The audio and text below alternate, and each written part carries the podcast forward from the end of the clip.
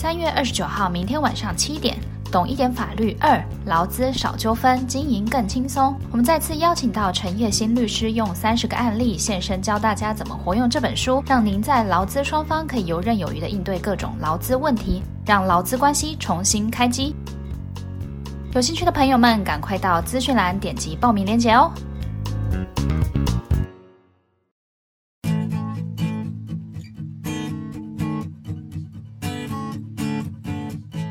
欢迎来到人资常情。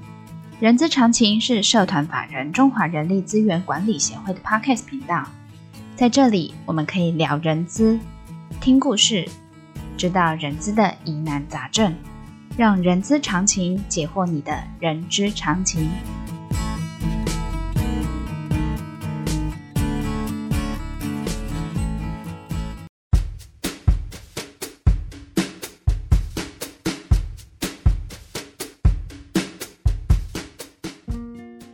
嗨，欢迎来到人之常情好书分享，我是 J.K. 若琳。这个节目呢，希望可以透过多元的好书哦，我们从中吸收、获得作者多年的实务经验哦，在分享的潜移默化中，可以将这些经验呢，来解决我们在人资或者是在职场上的疑难杂症哦。呃，各位听众朋友，今天呢，我们要分享已经是第二部的一本书哦。好。啊、这本书叫《懂一点法律》Part Two，啊，劳资少纠纷，经营更轻松哦。那我们非常高兴邀请到我的好朋友叶新法律事务所主持律师，也是这本书的作者陈叶新律师。那这本书呢，依旧呢承袭《懂一点法律》的这第一部书哦，深入浅出哦，透过浅显易懂的案例啊，然后可以提供给我们的呃管理者、企业的管理者、人资。还有一些劳工朋友一些有用的讯息跟做法哦。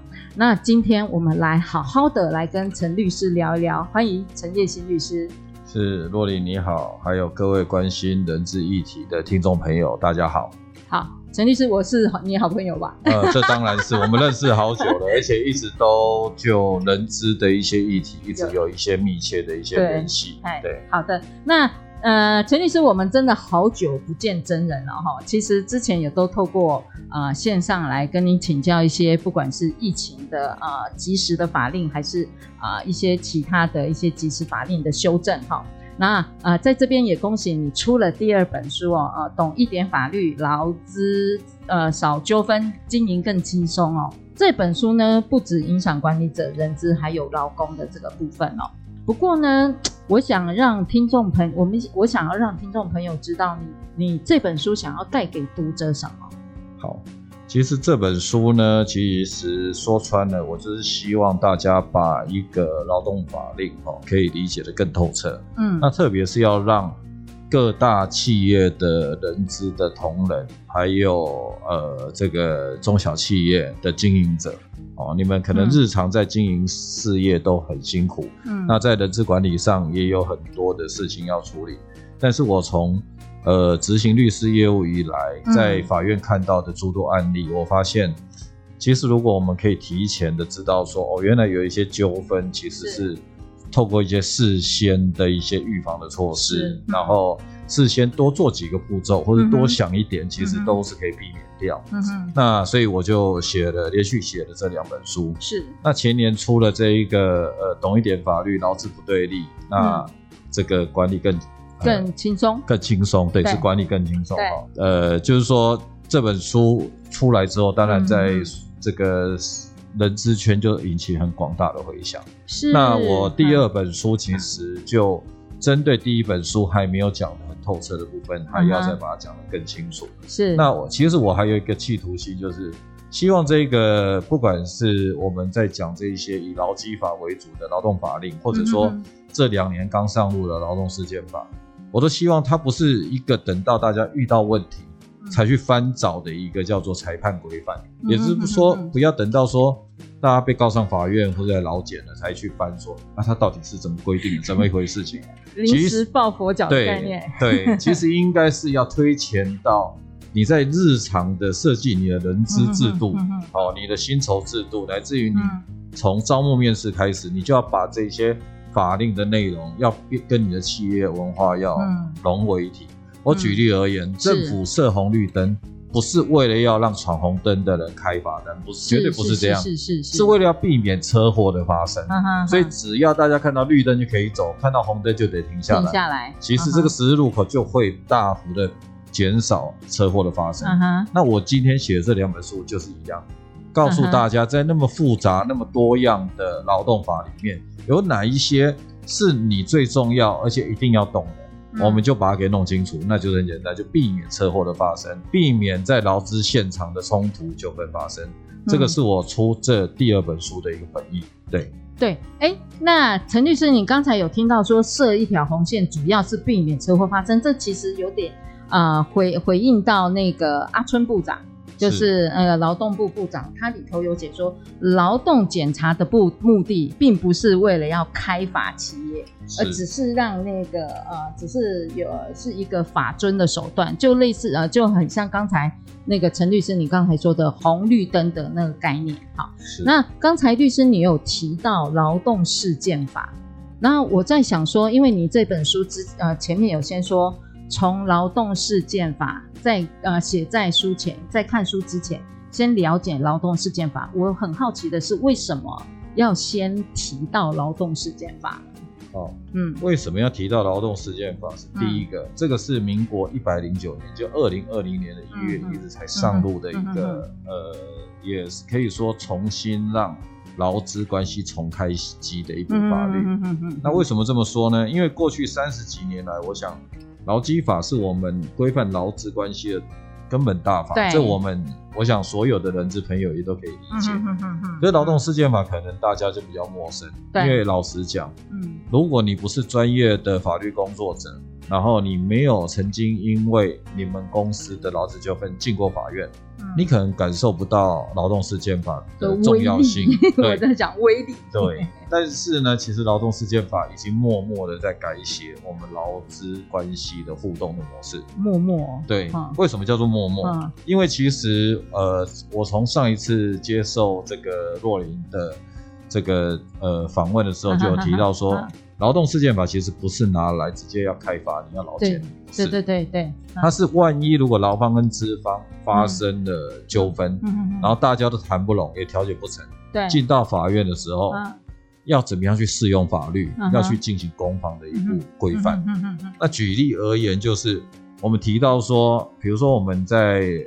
法院的现场可能争执最激烈的，工资跟工时。对，您的您的书上有提到。对，那这个工资推定跟工时推定，就是我一直在提醒人资同仁的，就是你从这两个条文，虽然它不是直接要拿来劳检你裁罚你的条文，可是你反推回来，你要知道。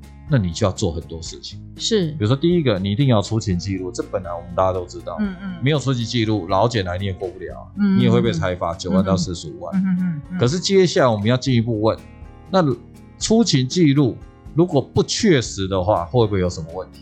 嗯嗯。过去我们都觉得说，反正老检来可以应付就好，对，好。可是我们在书中就举一个例子，如果今天你有同仁常常习惯性的找到辞退。嗯，他根本是以公司为家，你不要以为这是对公司好的事情，嗯、不对。哪一天如果因为加班费的争议上了法院，嗯、这个工时推定可能就会让你吃不完兜着走。对，因为他是用推定的概念。对，嗯、那也就是说，他待在公司的所有时间都被推定为他在加班。加班，对。那你公司哪受得了？嗯嗯嗯。对，然后第二个。刚刚讲的是公司推定，我们接下来讲公司推定。推定我想这几年来，其实尤其疫情之后，我们发现很多公司把他们的薪资结构也做了很大的改变。嗯、可能很多公司哈都希望那个变动薪的部分是把它给拉大、拉大、拉高的。对啊，尽量不要去动那个本薪固定薪的部分。啊，这个说实在，从人资管理会希望。让大家透过一个你的绩效，嗯嗯，你的生产力去反映你的工作表现，嗯、这无可厚非，嗯嗯嗯。可是当你在这样做的时候，你有没有想过，那你一个变动薪的部分，嗯，它到底是不是工资？这个会是一个很大的问题。比如说，我们去年看到有很多公司、很多产业，哇，发出了史无前例多的年终奖金，我们看 看到海运公司，对不对？有人说什么一觉醒来，哦、对呀、啊，是五六十个月，然后中乐透一样，觉得有没有看错啊？是不是多一个零几千万的奖金就入账？哇塞，都那是那个顿时间，台湾多了千万富翁。没错啊，多少千万富翁哈？那问题是，嗯，对，从劳工来讲。不管他叫做薪水或年终奖金，都是新台币啊，你说可以花。对。可是你是人资同仁，你就要想到一点，嗯，老板叫你发那么多，你如果没有在薪酬制度上做一些制度性的规划，嗯，那如果哪一天这一些被认定为是工资的话，那你们公司受得了吗？绝对受不了。可能五六十个月 double 变一百个月，一百二十个月，maybe 有可能。对，你的你的用人成本是会是真的，所以我觉得。这个就是为什么我在这本书也想要带一点劳动事件法的内容在里面，嗯嗯，原因就在这里。嗯嗯，好，对对。那劳动事件法刚才呃律师你有说工资推定、工时推定嘛？其实您在那个后面的每个章节里头，其实都有呃讲到，比如说不管是聘雇，还有甚至有讲到工工呃薪资、工时，还有解解雇这样子的管理议题哦。是。在你这个在你这本书里头，其实那个可看性相当高哦。我我所谓可看性，就是因为它真的是很平易近人的呃用语，不会用很艰涩。这个当你第一本书也就是这样子的呃风格啦哈。那对于其中有几章哦，我其实挺有兴趣的哦。就像呃陈律师您在您前面自序里头有提到，就是说。目前台湾中小型企业的就业人数其实是占全台湾的大概百分之七十八，然后在书中有提到哈，在书中第一百四十一页有提到，小型的工作室也要开劳资会议吗？这个呢是我帮隔壁老王问的，知道知道呃，我习惯的通常我都会称隔壁老王。就像因为这样有非常多小型企业，他还需要劳资会议吗？是，对，呃，但为什么要呢？你问这个问题很好，嗯嗯，因为不管你隔壁老王他是 开水电行，还是开美而美，还是他开一个美发店，嗯哼，其实只要基本上只要他们家有请劳工，都有义务要召开老师会议。那为什么呢？因为这个是。在劳基法八十三条就直接规定，所有的事业单位都要举办劳资会议，它没有分规模。嗯哼，好，它跟我们传统在想象说，哎，三十人以上才要定定工作规则，哦，那是三十人以上才要定所谓的性骚扰防治办法，对对不对？好，这个都有一个门槛。嗯哼哼，那为什么劳资会议？我说那才不管你多少人都要开，你就算是小型工作室也要开，是因为。在劳基法上有很多的劳动条件的实施，嗯，嗯，是一定要经过劳资会议同意。嗯，我举个例子，第一个加班就要，嗯，变形工时也要，嗯，你不幸要大量解雇的时候也要。然后小型公司怎么会有大量解雇？会啊，对啦，小型公司是不会有，但是我讲的大概是中型，中型对。可是起码这个加班跟变形公司，有一些小企业也是需要的。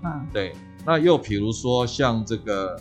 呃，我们一直在强调劳动事件法的部分。对，劳动事件法里面也把劳资会议做成了决议，嗯、它也列入是可能形成劳动事件上的诉讼标的的一种。哦，好，然后另外就是，如果这个纵使你是小型的这种事业，嗯嗯，你可能因为疫情或者其他的关系，你可能有时候被迫要实施无薪假，嗯、就是现在劳动部讲的减半休息。嗯哼，这件事情在劳动部的规范里面。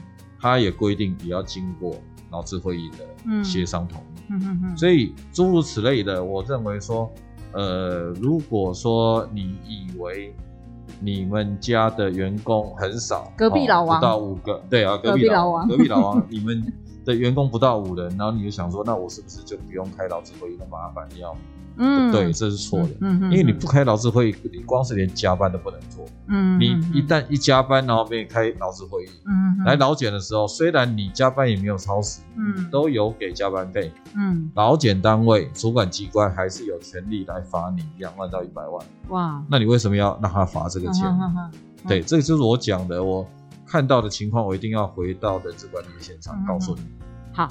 对，律师，假设我用我呃我用现实的方式来呃来呃跟你请教这个哈，劳资会议它可以当呃它可以是一个呃平常跟劳工开会所谈的事情可以当做劳资会，还是它必须要有一个呃议程？就比如说像我要讨论加班费，或者是夜间女性工，呃，那个这个这个当然是已经已经删除了啦。我是说，比如说加班费，加班电信公司，对对对，呃，他还是要一个正式的意思，但是呃，还有就是重点就是他还是必须要。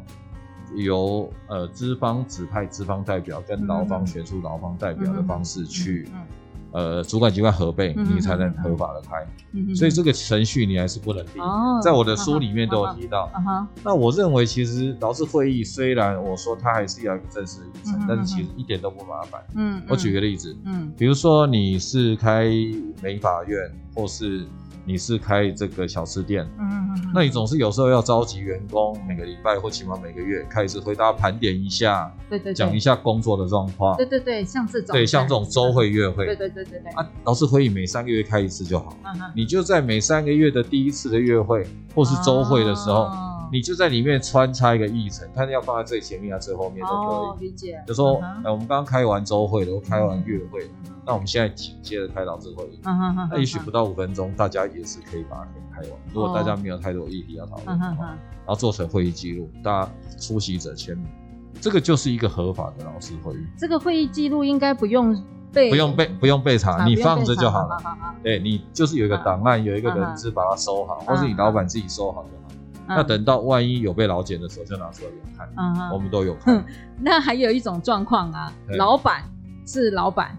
老呃，那比如说会计人之间那个财呃财会是老板娘，这两个 的的么这这也也要开喽？也是要开啊！你只要里面再有请，比如说两个三个员工，那你就是老板跟老板娘可能是资方代表，那其他人是劳方代表，那就开啊。对啊，你还是开，然后你还是有会议记录就。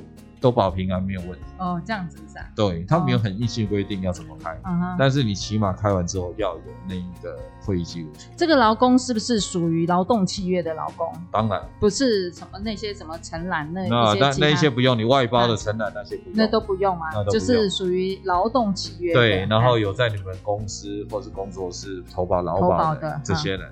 哎，有些小型公司是没是不需要在公司投保的。对，那如果那一种就是用劳动契约来的，就是用劳动契约，就是你刚刚讲不到五年的这种。对，OK，好，那呃，我相信隔壁老王在线上听应该就会知道了哈。好，那律师，这个接下来还有一个议题，我是觉得也蛮有趣的啊，就是人资踩雷区哦。我看到这个名字，我就呃那个警觉性就起来了哈。其中在第一百五十四页有提到，爱之深责之切会演变职场霸凌。是这个，这个通常都会有些主管，这个我我相信在一般企业里头，不管是中大呃中呃呃呃小中大型的企业，都通常都会面临啊，我是为他好呢，我是要教他呢，是那怎么呃演变职场霸凌？这个呃这这个 律师。这个情况常常发生呢，是应该这样讲哦。我觉得呃，在职场上，尤其比较资深的主管，应该要体认到时代进步一样。嗯嗯嗯嗯。你当然也还是可以教后进。嗯嗯。你资深的指导之前的同仁，这个无可厚非。本来职场就是这样子一个传递经验来自于专业知识的一个场域啊。对。哦，这个也无可厚非。嗯。但是我觉得是那个态度跟手段。不能再采取以前那一种，好像师徒制，然后觉得可以用打用骂的，对，什么什么不打不成器呀，然后然后对呀，然后这个合理的要求是训练，不合理的要求是磨练，对，不可以这样。嗯，就是说在我们劳动部的那个所谓的不法侵害的执行职务遭受不法侵害的预防指引，它就有列出了六种。哦，可能会构成所谓不法侵害，就是我们俗称的职场霸凌手段。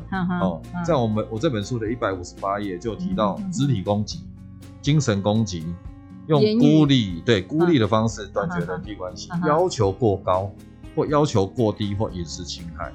那由于比如说我们在这本书里面提到那个教育呃行政主厨这个老高，对对对对，他就是要教导他底下的厨师。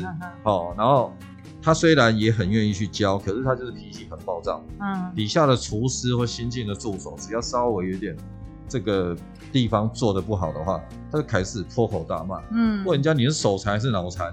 哦，你这个烂东西，你吃这，你这个这个东西连流浪狗吃的都会食物中毒哦。啊之类的啊，骂人家笨蛋、白痴啊，什么智障？这个是很很挺直接的，但我觉得很多职场上应该不乏有这样子的主管、啊。对，那我们会建议哈，嗯、就是说，嗯、呃，如果你是主管，是我的观啊、呃，是我的读者，你看的这段文字，请你自己就要自己收敛，嗯、你就要知道，这个就是一个职场突发侵害，嗯、就俗称的霸凌行为。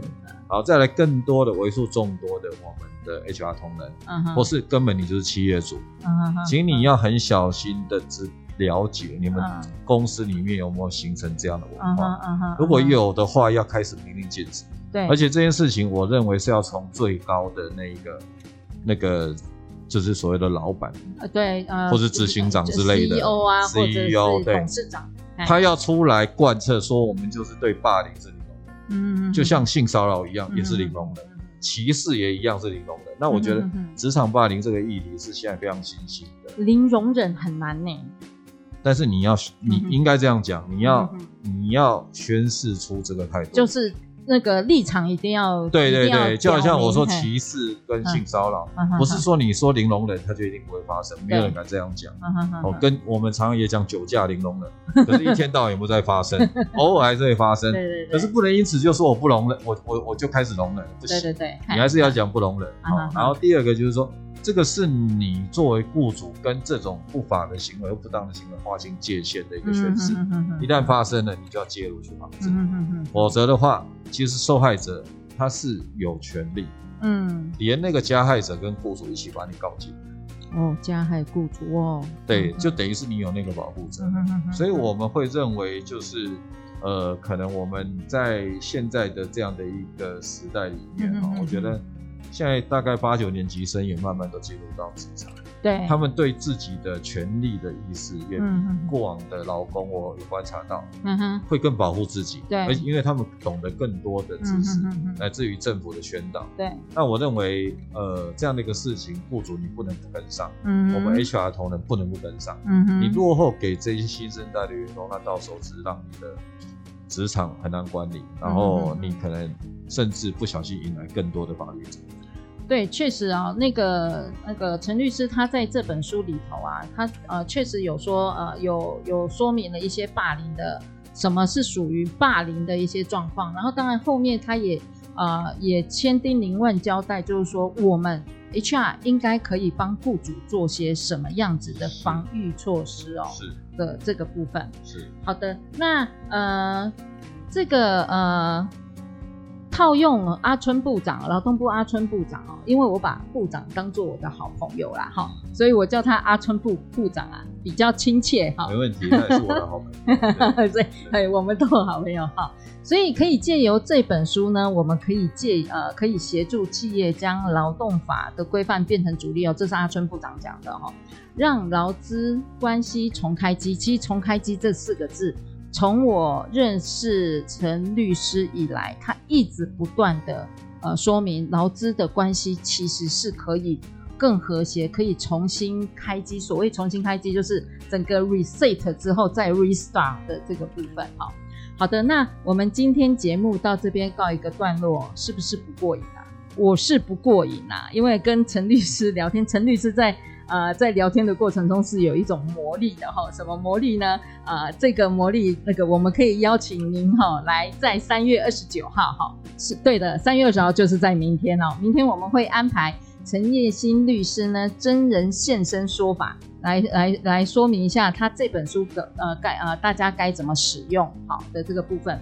这个活动呢，会员是免费参加的。那同时间呢，律师，假设有人带书来的话，我们是不是也可以有又有像上次一样有个签书会？没问题啊，两年前怎么做，我们这一次 一定就是比较比照办理。OK，好，那这些详细讯息呢，可以上中华人力资源管理协会的网站报名哦。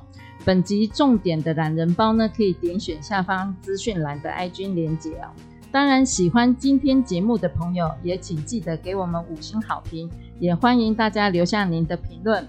我们下次空中见，小心防疫。谢谢陈律师，谢谢。是，谢谢洛里，谢谢各位朋友。好，谢谢，谢谢，再见，拜拜。